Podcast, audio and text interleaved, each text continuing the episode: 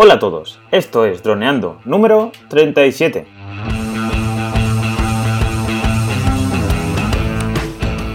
Bienvenidos a este viernes 3 de agosto al podcast de temática dron, el que aprenderás a ganar dinero con tu dron. En el programa de hoy vamos a analizar un nuevo dron, el dron de la semana, Unique Breezy. Pero antes, recuerda que nos puedes contactar por Facebook, vía web en droneando.info o vía mail en contacta.droneando.info. Como siempre, estamos Cayetano Solano, especialista en drones, y yo, Dani Dura, especialista en apps. O la calle, ¿qué tal? Ya agosto, van pasando los meses, ¿eh? Hola a todos, sí, bueno, ya cerrando aquí la semana en nuestro podcast. Y bueno, abriendo un poco dentro del mismo ciclo de, de ver drones que nos pueden ayudar, abriendo un poco una un apéndice más de este ciclo que es eh, entrar en la marca en el mundo Unique, que es una marca de drones eh, estadounidense. Genial. Entonces, ¿vamos a tratar más drones de esta marca o, o cómo lo ves? ¿Es una marca que le hace sombra a DJI? Eh, no le hace sombra porque no hay ninguna que le haga sombra. Pero si hubiera alguna que podríamos considerar que fuera algo parecido a competencia, Unique estaría en esa, en esa, digamos, criba.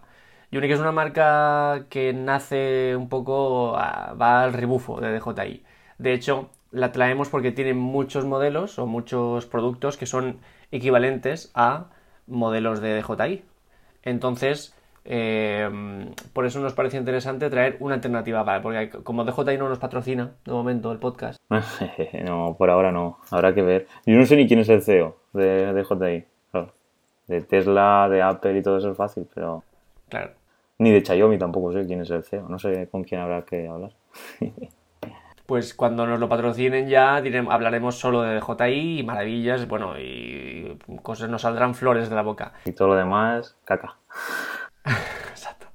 Mientras tanto, eh, nos ha parecido una buena idea traer una alternativa de JI, sobre todo por el precio, ¿vale? Que es unique y a una calidad también muy buena. Así que bueno, vamos a empezar por el principio. Si en un principio eh, de JI empezamos por lo más flojito, eh, pues aquí también empezamos por el más pequeño que tienen, que es el Unique Breeze. B-R-E-E-Z-E. -E. Genial. Pues entonces vamos a comentarles a nuestros oyentes cómo solemos organizar el episodio, ¿no? Primero vamos a hablar de las características técnicas, ¿no? ¿No? Así un poquito de cámara, los modos de vuelo, las aplicaciones que puede tener este, este tipo de dron, el precio y los rivales, ¿no? Exacto. Pues bueno, empezaríamos un poquito explicando por encima, pues eso. Esto es para, si queremos ganar dinero, esto sería un dron interesante o cómo sería el asunto? Mm, no lo creo. Sería más un dron para otras cosas, pienso yo. Más que para ganar dinero, tendríamos que tener uno dedicado a eso, con, su calidad muy buena, y luego este en plan como dron secundario para el ocio, más que, más que para ganar dinero. No, no es un dron muy profesional, ¿no? ¿Te refieres a eso? Claro, es un dron pequeño, es un dron de, de 24 centímetros de diámetro para que sea el mundo, eh, pues, esté muy puesto en el mundo de JI, es algo parecido al Spark en cuanto a tamaño. Entonces, pesa 385 gramos, que es bastante poco, y es un dron pequeñito, es un dron que sirve para lo que sirve. Yo eh, pienso que sirve para grabar viajes, gente que le guste, igual que se compra una cámara de fotos para hacer sus fotos de su familia o de sus amigos, por lo mismo con, con dron. ¿Te, ¿Te, apetece hacerlo desde el aire? Pues este dron está muy bien. Un poco el mismo mercado que tenía el Spark, ¿vale? Entonces, eh, ¿qué pasa? Que luego sí que tiene algunas características que dices, bueno, es, es, en plan para tu tiempo libre de ocio, pero tiene algunas características que están muy bien, que es, de, drones de gama alta, como por ejemplo, tiene GPS. Si tiene GPS, eh, tiene return to home, vuelta a casa cuando se queda sin batería o cuando pierde conexión, entonces eso está muy bien. Que lo tenga un dron de estas características. Luego, es como una de cal y una de arena, ¿no? Porque te dicen esto, pero luego también te dicen solo sube a 80 metros de altura por, la distancia de, radiofrecuencia. Eh, parece poco, no lo es, es bastante. De hecho, para lo que sirve este dron, pues está más que suficiente, pero bueno, sí que está limitado ahí. Además, es limitado por software, no es que la capacidad técnica se lo impida, sino que el software lo, lo limita a 80 metros.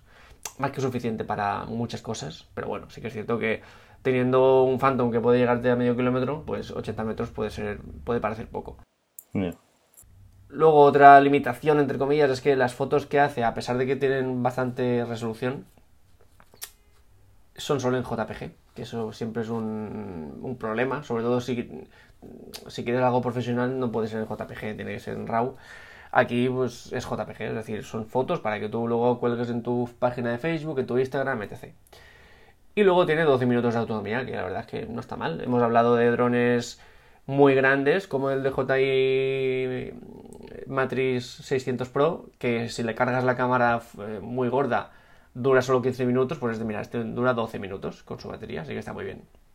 Pero luego ya tiene otra cosa que dices, esto es un poco pro, esta, esta característica, que es un Indoor Positioning System. Esto significa que eh, algo parecido a lo que tienen los de DJI, sobre todo la gama Phantom para abajo, que es, allí lo llaman eh, un Vision Positioning System, que es una especie de sensor que va hacia el suelo, digamos que calcula dónde está el suelo, ¿no?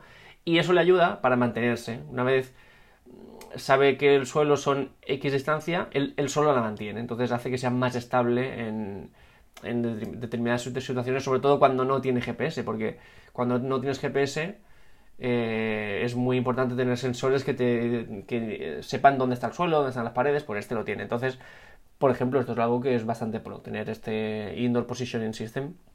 Así que, como te digo, tiene una de cal y una de arena. Es, es como un medio camino. ¿Y qué me puedes contar sobre la cámara? Pues la cámara es lo mejor que tiene, la verdad. La cámara es el gran punto fuerte o el gran motivo porque, por el que yo me compraría este dron.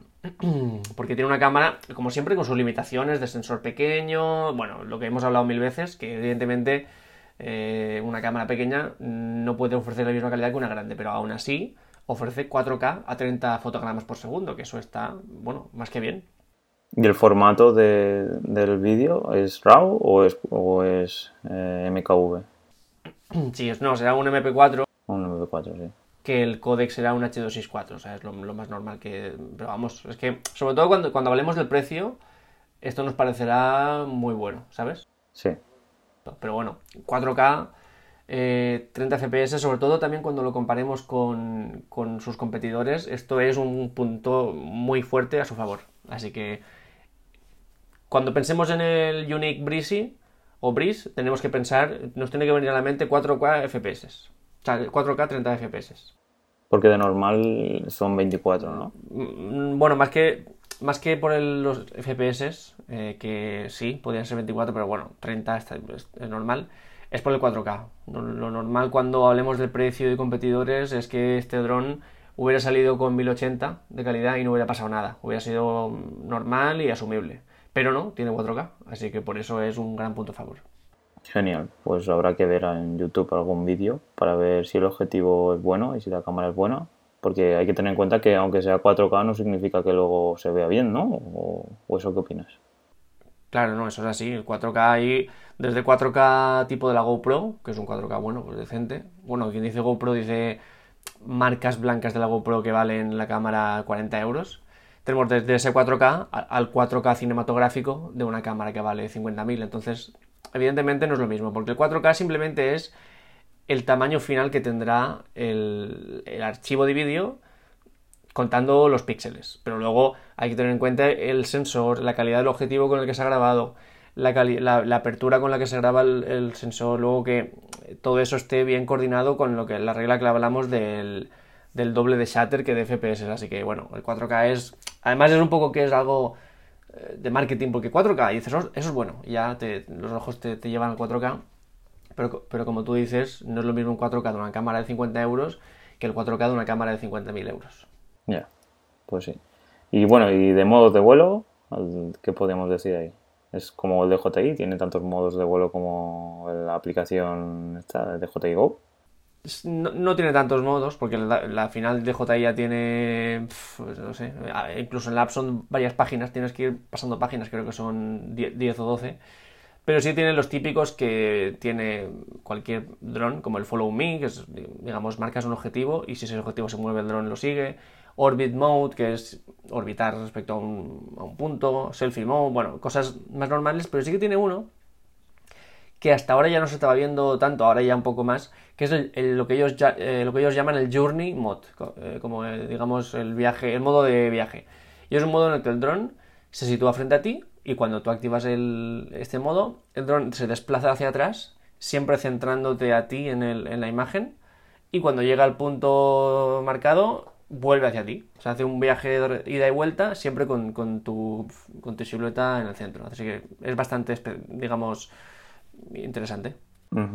¿Y eso solo está aquí? ¿O solo lo has visto en esta marca? ¿O si ya lo están, lo están implementando otras marcas?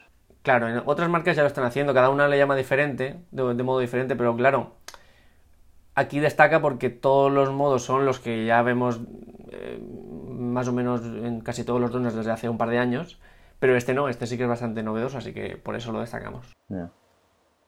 Pues genial. A mí lo que me llama la atención es que casi todas las marcas hacen marketing respecto al follow me.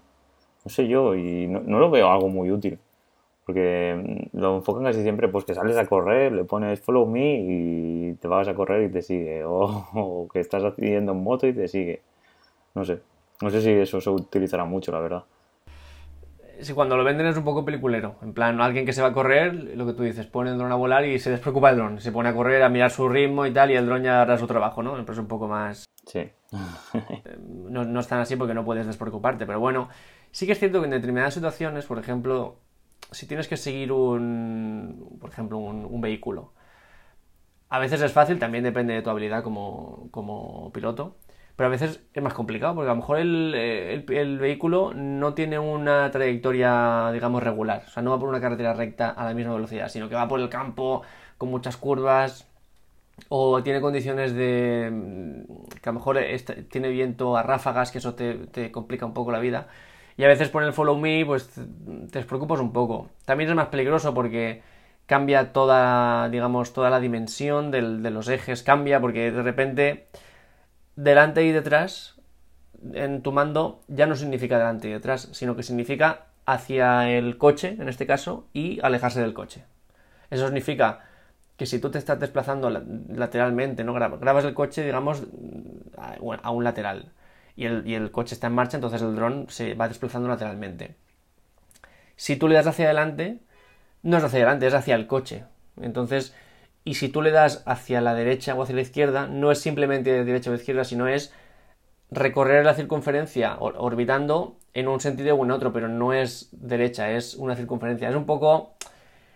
Es, adaptable, al final te puedes eh, adaptar. Lo que pasa es que en cuanto veas una rama de un árbol y tú quieras reaccionar con los controles normales, te va a resultar un poco difícil eh, porque no es lo mismo con el modo, eh, este no es lo mismo delante y atrás que, sin el modo. Entonces, eso es a veces más peligroso que, útil, pero sí que es cierto que a veces te facilita mucho la vida. Claro, es que es eso, si te encuentras con un cable o con un árbol o con cualquier cosa, pues no puedes, si reaccionas rápido con el instinto, vas a utilizar los mandos normales y, y la vas a cagar, ¿no? Lo más probable es que sea eso. Ese es el peligro. De hecho, muchas veces, eh, hablando de, consejos cuando estás eh, siguiendo un coche, sobre todo si tiene gran velocidad, siempre hay una norma que es, cuando hay un peligro, tienes que intentar ver si es más seguro eh, ir hacia abajo, o sea, aterrizar, o ir hacia arriba, porque hay como un punto de no retorno, que esto también pasa en la aviación tripulada ellos lo que hacen es, esta aviación tripulada, en el momento del despegue, estipulan un punto antes del despegue en su plan de vuelo, en el que si pasa algo, cualquier emergencia antes de ese punto, es mejor aterrizar. Y si pasa cualquier emergencia después de ese punto, es mejor seguir hacia adelante y con, más decisión. Porque en el aire realmente no te puede pasar nada. O sea, en el, aire, tú estás en el aire. Eh, tienes tu, tu eficiencia para mantenerte y, y, bueno, pueden pasar cosas, pero no es, digamos, algo instantáneo. Se te puede romper algo y el dron caer poco a poco, sí, pero no es instantáneo. Entonces, muchas veces cuando tú estás siguiendo a un, coche, por ejemplo, en modo manual, muchísimas veces puedes ver un cable, un, árbol, cualquier cosa, y en vez de pararte y bajar, eh, es recomendable meterle un, un, buen acelerón hacia arriba y que sobrevuele todos los obstáculos y ya está. Con el follow me esto se complica un poco porque eh, claro, arriba, o sea, subir y bajar tampoco es lo mismo porque es respecto al coche. Entonces, si el coche se mueve, tú subes, pero con el movimiento del coche. Es un poco difícil de explicarme vía podcast, pero quien lo haya probado sabe a lo que me refiero. Y por eso a veces es un poco más anti-intuitivo o antinatural. Pues es interesante, pues habrá que hacer algún video tutorial o algo del tema, porque, no sé, me parece muy, muy, muy interesante lo que dices. Al, al, al seguir al coche, pues tienes que tener en cuenta otros, otros ángulos no sirve lo que de normal harías con, el joystick del, pues del mando. Pues muy bien. Entonces pasamos ya a aplicaciones. Pues bueno, para pues bueno, en este caso pues, haría como cualquier dron, ¿no? Es decir, eh, excepto cosas profesionales, porque como bien hemos dicho al principio, no sería un dron que, pues sacara un producto final con gran calidad, pero es para ir de viaje y para subirlo a YouTube, ¿no? Claro, es eh, igual que hemos dicho, pues el, Matrix 600 Pro para grabar películas de cine top.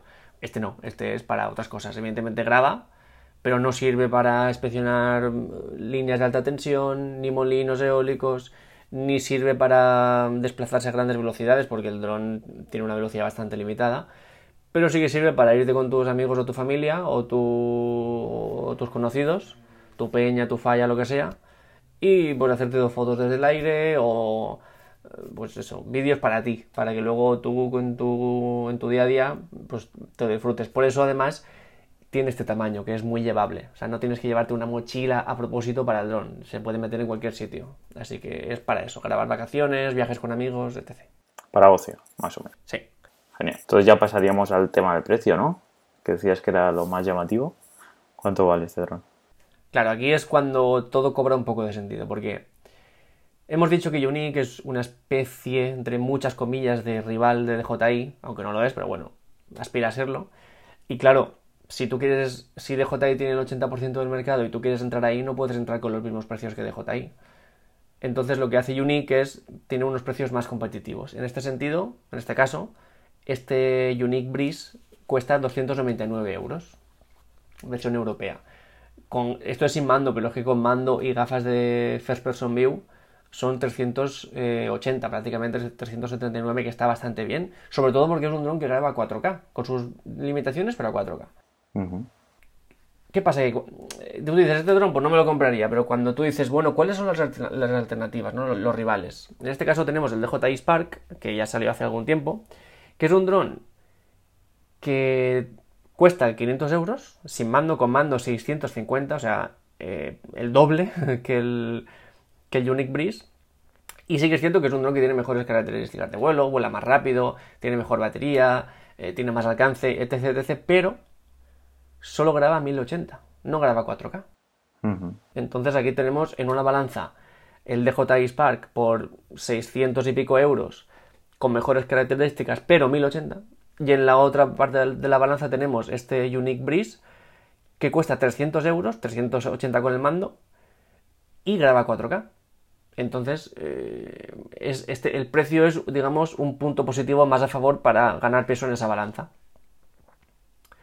Sobre todo si nos vamos también al, otro competidor, entre comillas, que podría tener en, DJI, que es el Mavic Air.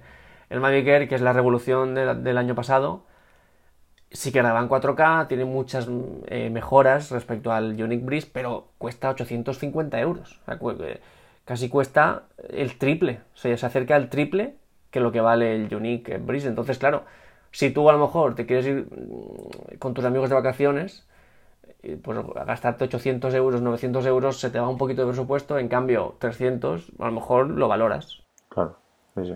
Hasta se puede pagar con el bote. Te vas 10 amigos a 30 euros cada, cada uno y dale. Y buscamos un piloto y cada el vídeo del viaje.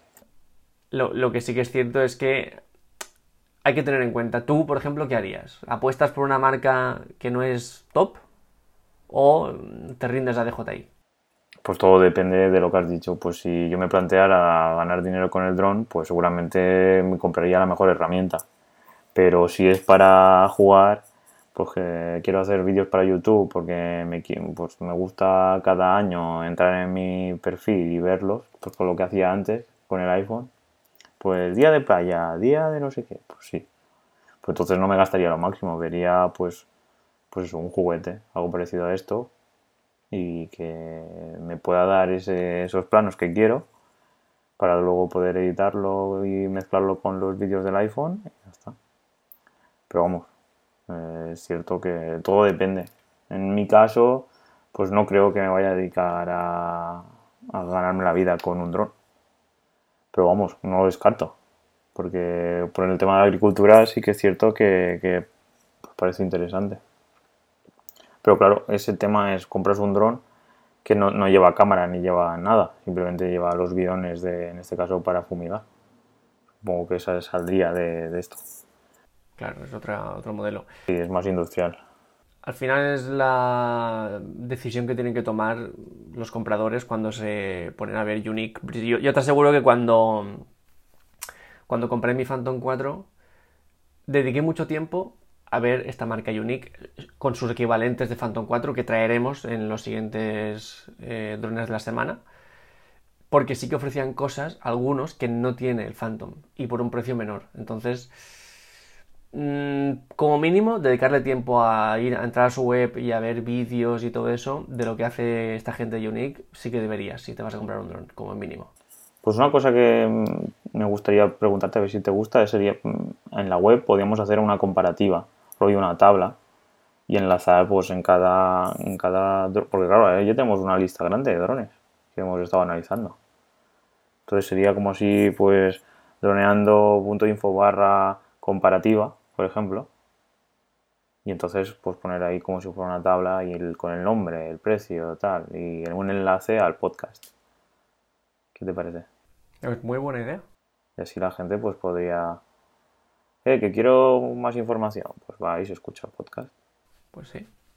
Y, y, estamos ofreciendo valor a nuestros amigos y oyentes y seguidores. Pues genial, pues voy a apuntarlo ahí en el Wunderlist y a ver si este fin de semana reservo tiempo y, lo hago. Pues bueno, chicos, ya hemos terminado, ¿no, Cayetano? Sí. Pues bueno, genial. Pues eh, espero que os haya gustado este nuevo Breeze de Unique. Porque hay que tener en cuenta es eso, que hemos estado mucho tiempo con DJI. Y, bueno, también estuvimos con, con algún otro dron que no era DJI. Pero vamos a pasar ya este ciclo, vamos a ampliarlo y eso, y si os ha gustado, pues ya sabéis, nos podéis dejar vuestras mm, valoraciones en iTunes o en iVoox y me gustas en iVoox y si tenéis alguna duda o, simplemente pues queréis decirnos que lo habéis comprado o que lo tenéis o cualquier cosa, pues nos podéis contactar en la web y en Facebook y en nuestro correo en contacta.droneando.info. Así que por mi calle nada más, nos veríamos el lunes con un tema que yo creo que es muy interesante o es fundamental, ¿no? El tema del seguro de responsabilidad civil. Fundamental, así que nos escuchamos el lunes con este tema. Pues genial. Pues bueno chicos, hasta el lunes. Buen fin de semana y muy buenos días. Muy buenos días a todos.